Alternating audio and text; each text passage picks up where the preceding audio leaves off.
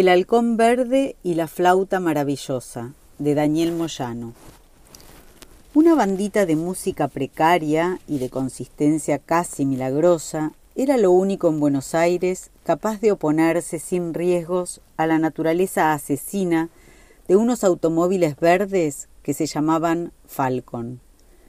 El día que Carlos me telefonió para decirme que yo también había caído en desgracia, que estos halcones husmeaban por toda la ciudad en mi busca y debía esconderme, me sorprendió que mi posible salvación dependiese de unos simples conocimientos musicales. El refugio era un apartamento en el barrio del Once, apenas ventilado por un tragaluz. Además de material de música, había allí comida enlatada, cebollas y galleta marinera, lo cual me pareció absurdo y anticipo de un desastre. En pocas horas mis vínculos con el mundo habían terminado. Las paredes del departamento vibraban como golpeadas por afuera. Acodado en la mesa que llenaba la mitad del poco espacio disponible, me enteraba, por la teoría de William, de las primeras nociones musicales. Sería de noche y tardísimo, cuando por fin tuve ánimo para telefonear y pedir a Carlos que me aclarara el raro asunto de la música. Entonces me contó lo de la bandita. Le constaba que en Buenos Aires actuaba una banda musical extranjera que una vez por semana elegía un punto diferente para dar su concierto y repartir folletos religiosos. Mientras sus músicos tocaban, los efectos del estado de sitio desaparecían y la gente reunida a su alrededor podía opinar, informarse y comprar globos a los chicos como si se tratara de un día de fiesta en un país libre. Y era cosa archisabida que el furgón blanco de los músicos, con su graciosa leyenda Salva tu alma, era lo único que podía resistir con éxito las iras de un falcón verde, acaso por su naturaleza extranjera y vagamente diplomática.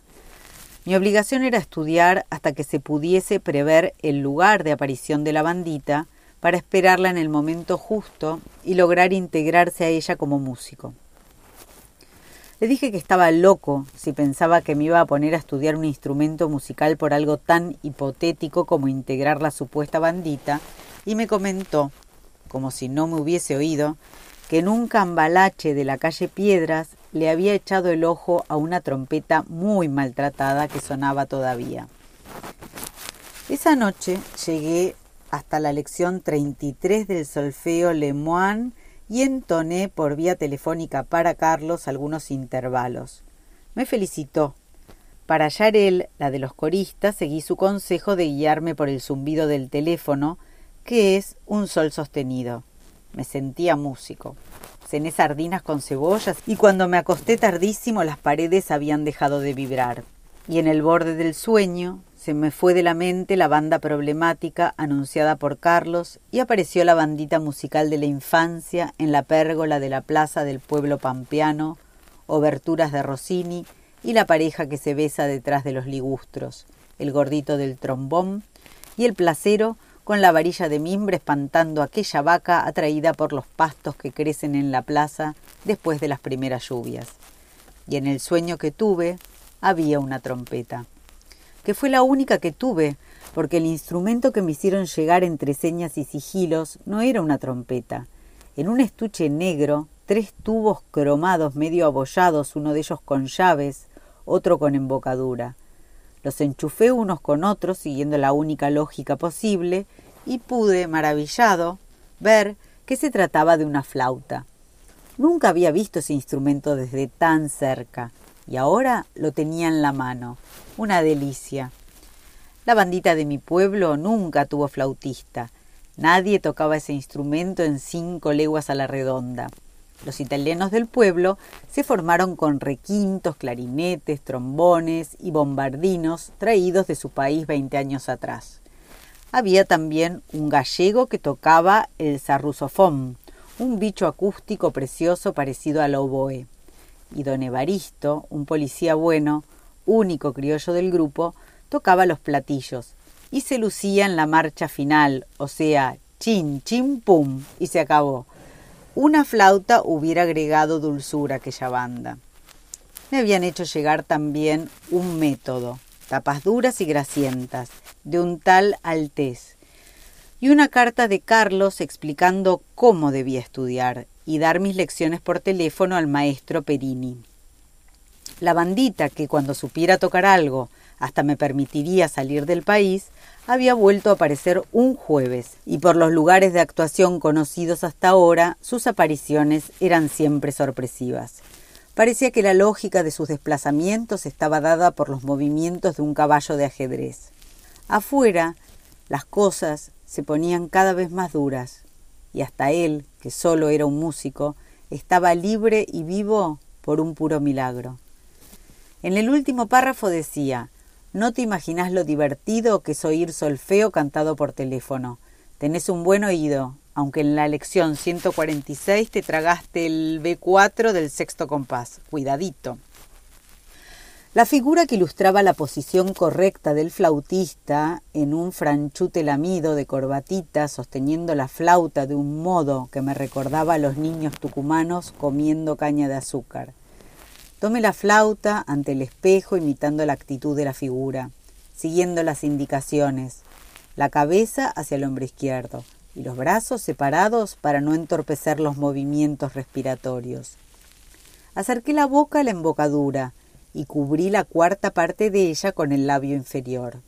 Como quien abre con cuidado un paquete con regalos, soplé. Ni flauta, ni siquiera quena, ni sonido. Aquello era un viento soplando en la azotea en noche de crudo invierno, rozando la ropa tendida que se hiela, el viento que hace chirriar ventanas entreabiertas y veletas herrumbradas. Brr, chicos, cierren esa puerta que se van a helar y oigan qué feo silba el viento. Días después me enteré de lo del golpe de lengua. La punta sobre los incisivos superiores para evitar escapes de aire y retirarla rápido y sin brusquedad como para pronunciar la sílaba tú.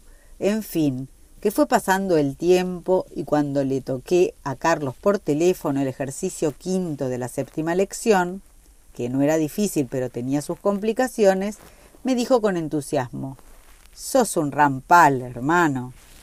La lógica del caballo de ajedrez fracasó y con ella el ingreso a la bandita de algunos desesperados que sin permiso de tenencia de instrumentos, considerados armas, esperaron inútilmente la aparición de la bandita milagrosa en una esquina, donde fueron sorprendidos por los milicos que los introdujeron en un falcón verde que partió velozmente con dirección desconocida. Ahora, decía la voz de Carlos, parecía que su desplazamiento era circular. En las últimas semanas había pasado de Barracas a San Telmo y luego a Retiro, de modo que si el jueves siguiente aparecía en Palermo, la teoría circular quedaría demostrada, y yo, una vez más preparado musicalmente, podía incorporarme a ella sin correr mayores riesgos, siempre que aprobase el examen, por supuesto. Quizás por el encierro y la permanente luz artificial, la única luz solar entraba indirectamente por el tragaluz que había en la cocinita, me entraron los pensamientos negros. Ninguno de nuestros conocidos había visto esa banda, ni siquiera Carlos. Lo que él sabía se lo habían contado. ¿No se trataría de una alucinación colectiva provocada por la necesidad de algo milagroso ante tanto desastre?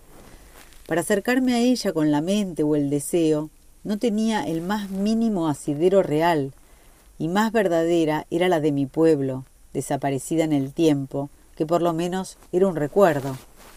De los coches verdes, en cambio, sí tenía nociones y asideros. Los había visto andar a contramano por cualquier calle, cortar el tráfico a su antojo, subir a las veredas, atravesar las plazas pisoteando canteros, entrar en las catedrales y disparar contra gente escondida en los altares. Suponiendo que esa bandita fuese real, ¿a cuántas personas podría ayudar entre tantos miles de desgraciados? La mayoría de ellos sin nociones de música. Huyendo de una lección que no me salía, superarla significaba empezar a tocar de verdad, decía el maestro, me dediqué a investigar el asunto de las paredes que vibraban. Apoyando la oreja en un punto de la pared más grande, adornada con un cuadro de tema marino, comprobé que la vibración se debía a sonidos y no a ruidos de la calle, sucesivos y diferentes. Una escala musical a todas luces. Subido a la mesa y corriéndola por la orilla de la pared, recorrí con la oreja pegada las diversas intensidades hasta dar con la fuente. Por debajo del cuadro y hacia la izquierda estaba al otro lado de la pared el músico. Sonido de tuba, Pude incluso descifrar el ritmo, nítidamente un 3x4. Un principiante como yo, pero con una excelente calidad de sonido. Una nerviosa llamada de Carlos interrumpe mis investigaciones acústicas. Ese jueves la bandita había confirmado la teoría circular. Ya es nuestra, hermano, ya es nuestra. Apareciendo en una calle de Palermo. No, no la había visto personalmente, pero uno de sus espías había conseguido grabar parte del concierto. Escucha.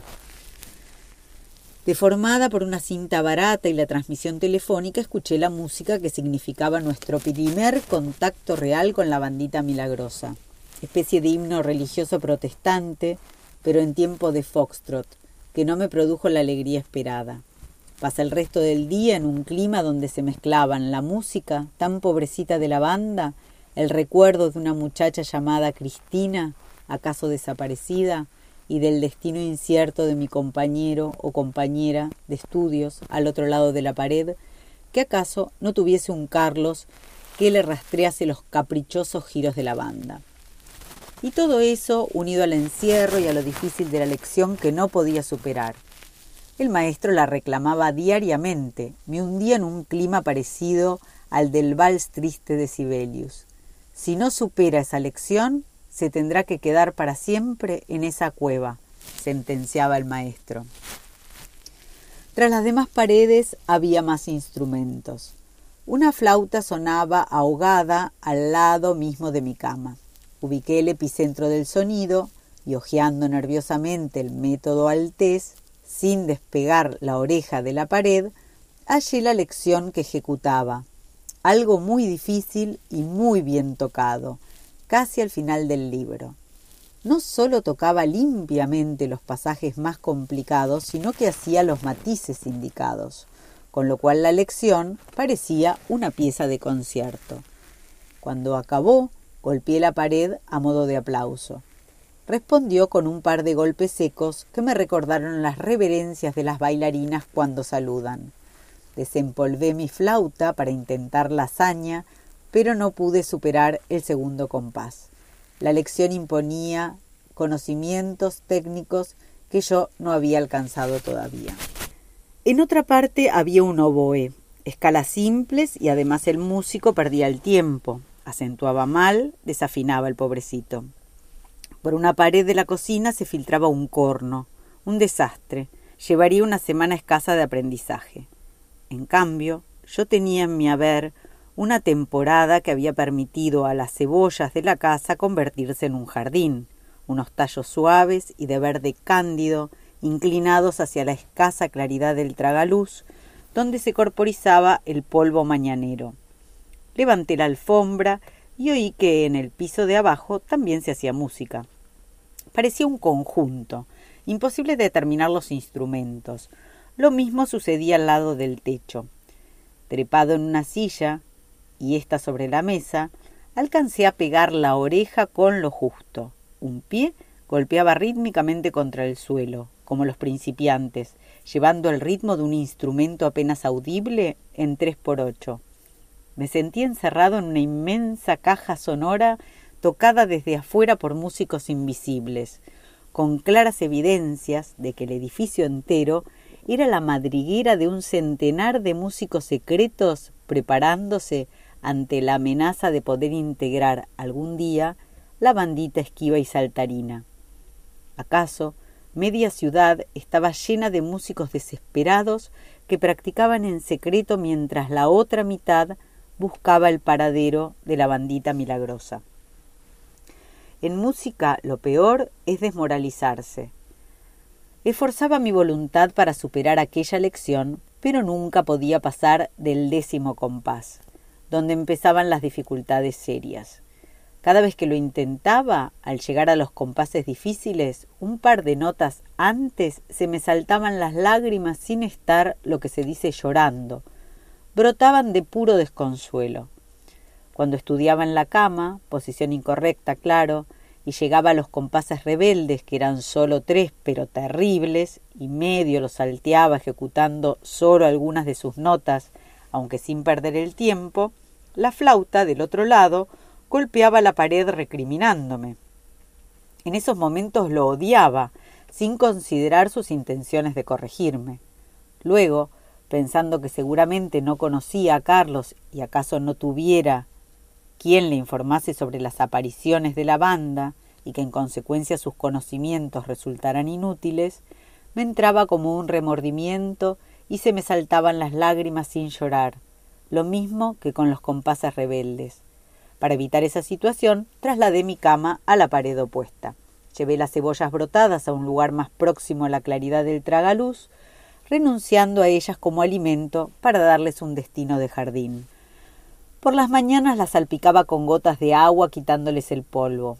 Algunos tallos, los más crecidos, se abultaban en las puntas formando botones que no tardarían en florecer. Elegí, a modo de una referencia para ellas, un cebollar de unas hermosas flores blancas parecidas a sombrillas, de un huerto que conservaba en la memoria. La flauta, siempre al alcance de mi mano, sobre la mesa antes inmaculada y ahora rayada por la silla y los traslados a las que la sometía en mis rastreos acústicos, me parecía lejanísima, un tubo acústico sin ningún sentido para mí. La idea de abandonar una salvación individual para entregarme a la suerte colectiva, que relacionaba con una implacable destrucción, me producía una fuerte amargura, pero a la vez, ante la perspectiva de perderme en una nada compartida, sentía una tranquilizante sensación de paz o de alivio o de olvido, no sabría precisarlo. El verdadero milagro a esas alturas era la bandita de mi pueblo, tener ocho años y una tía solterona que los jueves nos llevaba a la plaza a la hora de la retreta. Plaza defendida por el placero y los vecinos de los avances de la pampa en las épocas de lluvia, arrancando el sorgo rebelde que brotaba junto a los ligustros y rosales. Alguna semilla de cebolla, secretamente arrastrada por el viento, desde huertas vecinas brotaba al lado de la pérgola y florecía blanca y joven junto a las glicinas como otra planta de jardín. Bandita de milagros semanales y caseros, con mi tía Soña sentada a un costado de la banda, peinada y vestida como para una postal, esperando a su novio secreto, el viudo de la esquina, que nadie podía mencionar en casa. Ante las reiteradas exigencias de Carlos e indirectamente del maestro Perini, tuve que grabar por teléfono esa lección crucial. Al llegar a los compases rebeldes que se oponían a mi salvación, hubo ginces y piruetas, agachadas y aceleraciones múltiples, puertas abiertas al puro azar y coincidencia absoluta del desastre. Con todo el desparpajo me animé a preguntarle a Carlos qué le había parecido. No sé, no te oí bien, estuve más atento a la grabación. Hoy mismo le llevaré la cinta al maestro. ¿Sabes qué pasa, Carlos? Los nervios. Normal, dijo Carlos, y con una voz que no tenía el entusiasmo de otras veces me comunicó que la lógica del itinerario de la bandita estaba dominada. La unión, en el mapa de los puntos donde había actuado la banda, formaba una espiral. Desde la última aparición en Palermo, el itinerario había sido Villa Crespo, Caballito, Boedo, San Cristóbal, Valvanera, de modo que estaba cantado que la próxima semana aparecería en el once, nuestro barrio, como si la bandita misma nos buscara. ¿Te das cuenta? Mi jardincito estaba en flor, las varillas con sus flores blancas inclinadas hacia la luz como si las soplase el viento, los bulbos casi tapados por el polvo y las basuritas que les ponía a modo de tierra cada vez que limpiaba los pisos. Siguiendo una costumbre de mi tía Soña, hablaba con las plantas cada vez que las regaba.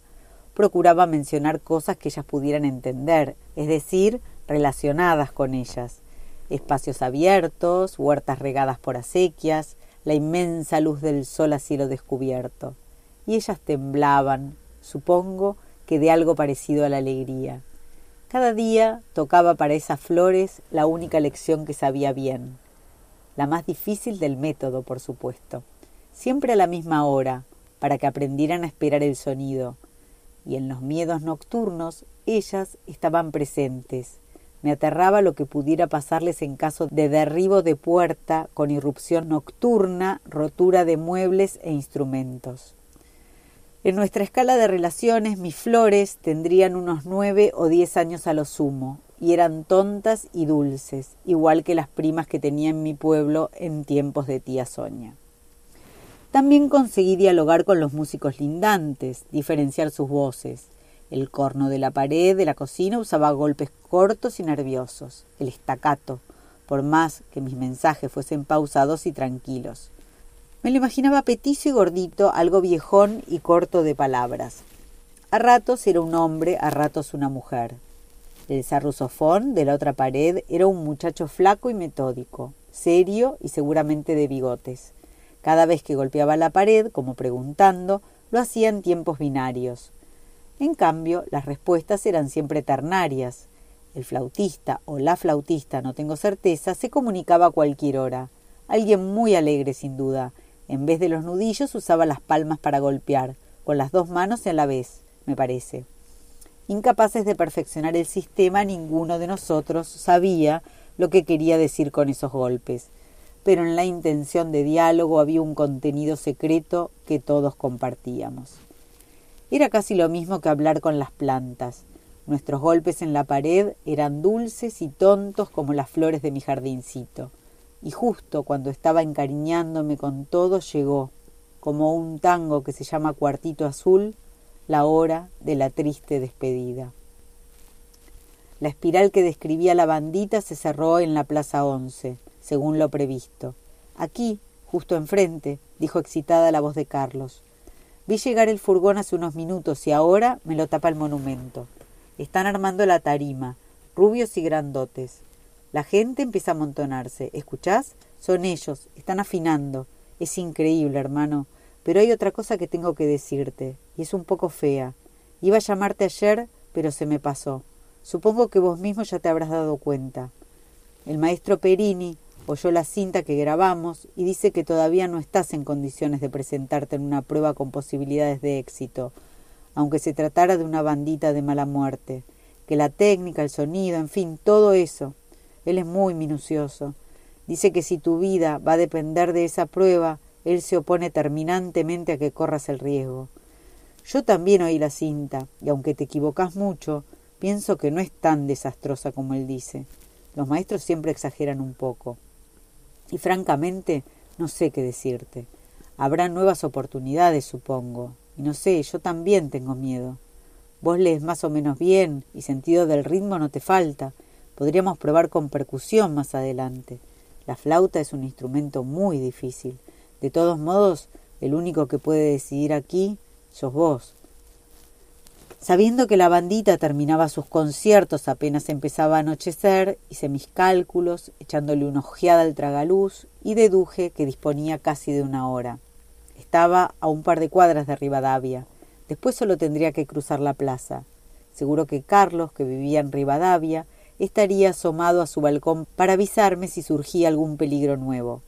Lo importante ahora era no tener miedo y prestar atención a cualquier detalle imprevisto, llegar a la bandita sin interrupciones ni sorpresas, actuar con normalidad como si no pasara nada, como si se tratara de un jueves cualquiera de otros tiempos, y mi tía Sonia me estuviese peinando para ir juntos a la retreta de la plaza pueblerina.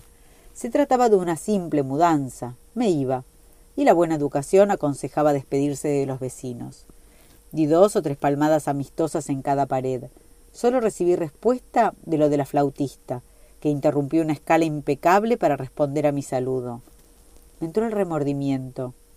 ¿Cómo avisarle que la bandita estaba ahí al alcance de su mano?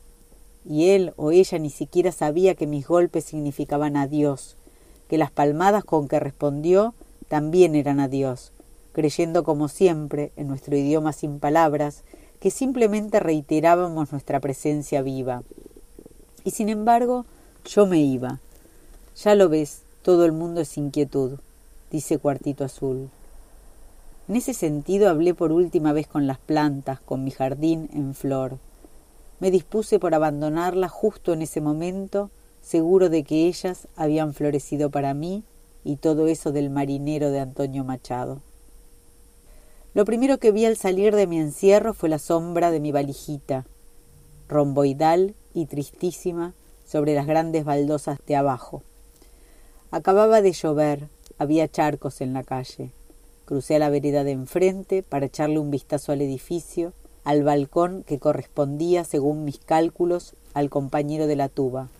Pero todas las ventanas estaban cerradas y no se filtraba el más piano de los sonidos. Alcé una mano en despedida a mis compañeros de estudio, aunque no nos conociéramos, aunque no estuviesen asomados a los balcones o espiando por las celosías, aunque aún asomados jamás pudieran identificarme con el que tocaba la flauta y se equivocaba siempre en los mismos compases de aquella lección difícil. Pero sentía que de alguna manera ellos se estaban despidiendo de mí y me deseaban buena suerte procurando no llamar la atención de nadie, pero alzando la voz como para que me escucharan desde el último balcón, grité Muchachos, la bandita está tocando en Plaza Once.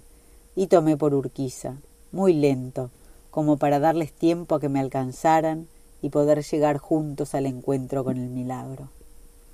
Y andando, se me cruzó una ilusión por la cabeza, suponiendo que no hubiese sucedido nada de lo sucedido, suponiendo en todo caso que la ferocidad diese una tregua, un tiempo para levantar las cosechas, como en las guerras antiguas, permitiendo de paso que las mujeres pudieran parir fuera de las trincheras hijos no violentos, suponiendo que todo volviese a ser dulce y apacible, como la plaza de mi pueblo después de las primeras lluvias, entonces con los que quedaron encerrados en el edificio practicando inútilmente sus instrumentos, podríamos formar nuestra propia bandita.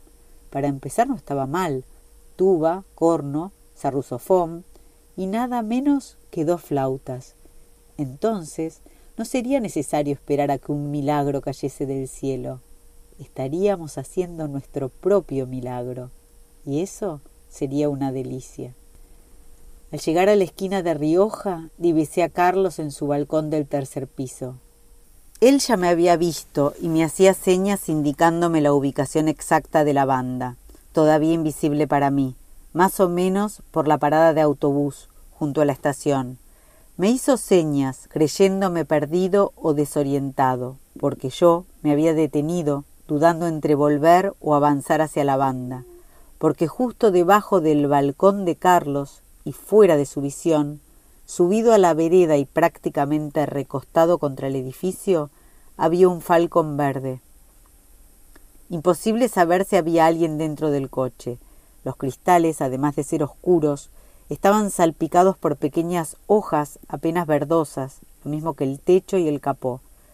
A lo mejor, pensé, lo habían abandonado por alguna avería, en cualquier momento llegaba la grúa y se lo llevaba pero en cuanto crucé la calle en dirección a la plaza, encendió sus potentes faros antiniebla, como avisándome que me había visto, y las escobillas del parabrisas se agitaron nerviosas, arrancando del cristal las hojas adheridas. Dediqué una rápida mirada al balcón del tercer piso donde seguía gesticulando un Carlos ya inútil, y acto seguido puse todos mis sentidos en la distancia que me separaba de la banda cuya música, sin llegar a aturdir, se había apropiado enteramente de la plaza. A pesar de la inutilidad de los gestos de Carlos para llegar a la bandita entre el gentío, no había guía mejor que el sonido mismo. Sentí que su mirada me protegía. Actuaba como un haz de luz indicadora alumbrando el camino entre el borde de la plaza, donde me había parado tras cruzar la calle, y el sitio ocupado por el conjunto musical. En otro orden de cosas, por lo menos tenía un testigo para lo que sucediera, y él podría contárselo a mis padres y a Cristina, en el caso que me pasara algo malo. El falcón pareció serenarse en cuanto me vio inmóvil en el borde de la plaza, las escobillas quietas y los faros apagados, despreocupado de las nuevas hojas que empezaban a cubrir otra vez el parabrisas. Sin moverme de mi sitio, fingí esperar un taxi. y en los dos o tres minutos que siguieron, el coche no dio ninguna señal de vida, como si se hubiese dormido. Aproveché para fijar con precisión mi recorrido hasta la banda, evitar los rodeos inútiles al borde de los canteros y a la vez pasar lo más lejos posible sin alejarme demasiado de mi meta, del monumento central de la plaza, ese armatoste horrible donde el instinto me decía que podía ocultarse un segundo falcón verde. Ya se sabe que esos bichos siempre van en yunta. Elegido mi itinerario, inicié el recorrido caminando lentamente, esquivando con cuidado los charquitos de la reciente lluvia. No bien adivinó mis intenciones, el falcón, desperezado, bajó de la vereda y empezó a cruzar tranquilamente a Rivadavia, al sesgo, con la trompa apuntando hacia la bandita, mientras varios policías corrían a cortar el tráfico para facilitar su desplazamiento. Sin necesidad, ya que los coches al ver el Falcon se detenían para darle paso. Cuando subió a la plaza, la luz de los semáforos mezclada a la luz solar alumbró las hojas que cubrían el coche a manera de escamas que reverberaron en un juego vivísimo de luces encontradas. Orienté mis pasos en el sentido de obligarlo, si quería mantenerse cerca de mí, a bordear los canteros y a detenerse a cortar los alambres con que muchos de ellos estaban protegidos. Alambres que yo podría saltar tranquilamente y ganar tiempo. La banda todavía a lo lejos, ya era visible sobre su tarima, así como un gran cartel en lo alto donde ondeaba Salva tu alma, como nimbando aquellos instrumentos dorados y redondos, aquellos músicos intactos, sanos, enormes, recién bañados, recién nacidos. El verde, al parecer, gozaba con la cacería. Sus movimientos eran armoniosos y respondían a una cautela felina. Si yo me detenía, él también lo hacía y me esperaba, procurando mantener siempre la misma distancia entre nosotros. Parecía un coche solo, sin conductor, que guiado por la costumbre actuaba por su cuenta. En el juego lo obligué a pasar dos veces por el mismo cantero, aplastando ligustros y otros ornamentos, y hubo un momento en que nos alejamos bastante de la banda. Quedamos los dos dándole la espalda y mirando hacia el edificio donde vivía Carlos, casi sobre el borde de la calle. Apenas hacía ruido al deslizarse y en los momentos de acechanza agitaba las escobillas del parabrisas o encendía los faros antiniebla mirándome fijamente. Estos movimientos me permitieron comprobar que sus ventanillas estaban cerradas, sin traza alguna de caños negros apuntando hacia afuera, y que sus cristales eran oscuros como el parabrisas. Comprendí que sus intenciones eran impedir que yo llegase a la tarima donde actuaba la bandita y mantenerme en ese juego hasta que acabase el concierto. Después no sé, si no me dejaba llegar quedaríamos los dos solos en la plaza, con toda la noche por delante. Su actitud, sin embargo, demostraba también el poder de la bandita, su condición milagrosa de poder mantener a raya a uno de estos monstruos. Comprobada entonces la posibilidad del milagro, había que pensar urgente una estrategia para poder llegar al lugar donde los músicos tocaban, en esos momentos a no más de cincuenta metros de nosotros. El monumento, me dije, y hay que ver qué hermosa me sonó por dentro esta palabra a pesar de lo feo de ese adefesio solitario. Si lograba obligar al falcón a dar la vuelta a su alrededor persiguiéndome y yo en un brusco cambio de dirección volvía sobre mis pasos, mientras él, embalado, diera la vuelta completa alrededor de la estructura faraónica, yo ganaría la tarima de la banda antes de que él tuviera tiempo de completar la vuelta y colocarse nuevamente entre la bandita y yo. Me encaminé lentamente hacia el monumento procurando que el coche acortara la distancia invariable que le interesaba mantener. Cuando conseguí que se pusiera a escasos metros de mi espalda, salí corriendo de golpe iniciando un giro alrededor del monumento. Al perderme de vista, durante unos segundos, aceleró, y entonces me detuve bruscamente pegando mi cuerpo contra la mole de cemento, y lo dejé pasar muy embalado, casi rozándome, al tiempo que iniciaba mi marcha en dirección contraria. En el brevísimo cruce, lo único que pude ver del coche fue el parabrisas salpicado de hojas y las escobillas enloquecidas agitándose. En la carrera se abrió el estuche de la flauta dentro de la valija. El tintineo de los tubos sueltos se mezclaba al ruido del motor del Falcon al otro lado del monumento. Al comprender mi treta, aceleró más dando bufidos, corriendo inútilmente sobre terreno falso, mientras yo ganaba en línea recta el sagrado lugar ocupado por la bandita. Unas trescientas personas intocables mientras durara el concierto rodeaban la tarima. Trataba de abrirme paso entre ellas, cuando el Falcon apareció por el otro costado del monumento, mermó la marcha y se acercó a nosotros casi hasta rozarnos. Allí se detuvo. Los que estaban más próximos al coche se abrieron respetuosamente y siguieron escuchando el concierto como si no pasara nada. El Falcon, impaciente, dio un bocinazo pidiendo paso. Una bocina ronca, destemplada, de viejo coche de los años treinta, que hizo vacilar la armonía de la banda. La gente atemorizada se abrió en dos grupos, dejando un espacio libre entre el coche y la bandita. El movimiento humano me dejó contra la tarima, protegida por una soga. El Falcon no se atrevió a avanzar por el camino que se le había abierto. Sin moverse, encendió un sinnúmero de luces adicionales giratorias que destellaban en chisporroteos de diversos colores. El director, alcanzado por las lumbraradas, volvió un momento la cabeza hacia las luces y siguió dirigiendo, sin dar mayor importancia a esa presencia. Entonces el Falcon encendió los faros y concentró los chorros de luz sobre la banda. Envueltos en un incendio artificial, los músicos perdieron sus colores, los instrumentos se pusieron grises y el conjunto en general pasó a ser una foto velada, una diapositiva mal proyectada, algo como muy triste y muy abandonado. Bandita zaparrastrosa en la plaza reseca de un pueblo polvoriento. El director, un rubio grandote, se volvió airado hacia el Falcon, gesticulando y alzando la batuta. El coche retrocedió un par de metros, apagó todas sus luces y el motor y esperó. En cuanto quiso anochecer, llegaron las patrullas, que nos rodearon tratando de retener a sus perros amaestrados, irascibles ante la música, que gemían por correr hacia nosotros y dispersarnos por todos los rumbos.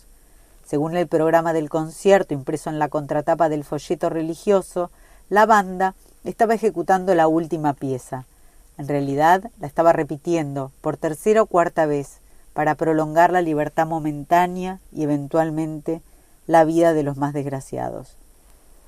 Da capo, da capo, gritaba el director, tratando de hacer infinito algo tan perecedero como la música, que tiene estrictas limitaciones en el tiempo. La presencia descarada del Falcon volvía más celoso y moroso al director, que parecía dispuesto a seguir toda la noche con su concierto, violando acuerdos o tratados. Un oficial se acercó con su perro a la tarima diciendo que el concierto debía terminar, pues ya era de noche. El Falcon discretamente encendió las luces de posición. El grandote de la batuta, sin dejar de moverla, asintió con la cabeza y ordenó a uno de los requintos que enfundara.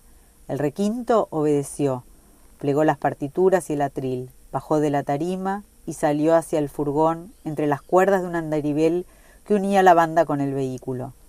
Sucesivamente, según avanzaba la noche y llegaban más patrullas, los músicos fueron plegando sus atriles. Quedó un requinto solo, un trompa, un bombardino y el redoblante.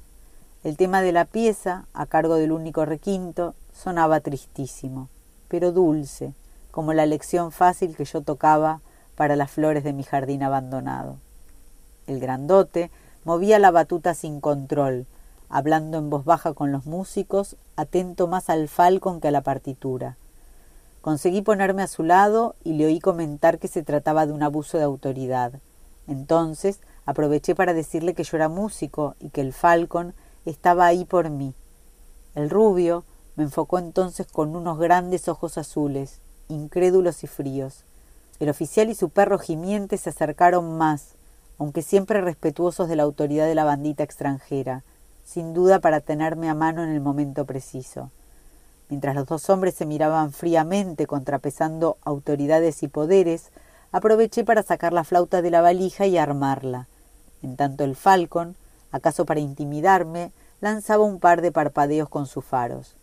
Esto, y supongo que la presencia de la flauta, decidieron al director, que de un manotazo me subió a la tarima sin dar tiempo al oficial a que atinase a nada con su neurótico perro.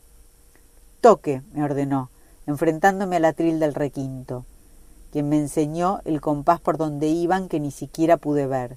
Toque, caramba, insistió el grandote, seguro de que si no lograba hacerlo, él se vería en la obligación de entregarme al oficial, y éste al falcón verde. El requinto me señaló otro compás de la partitura, mientras yo luchaba todavía con mis nervios para poner los dedos en la flauta.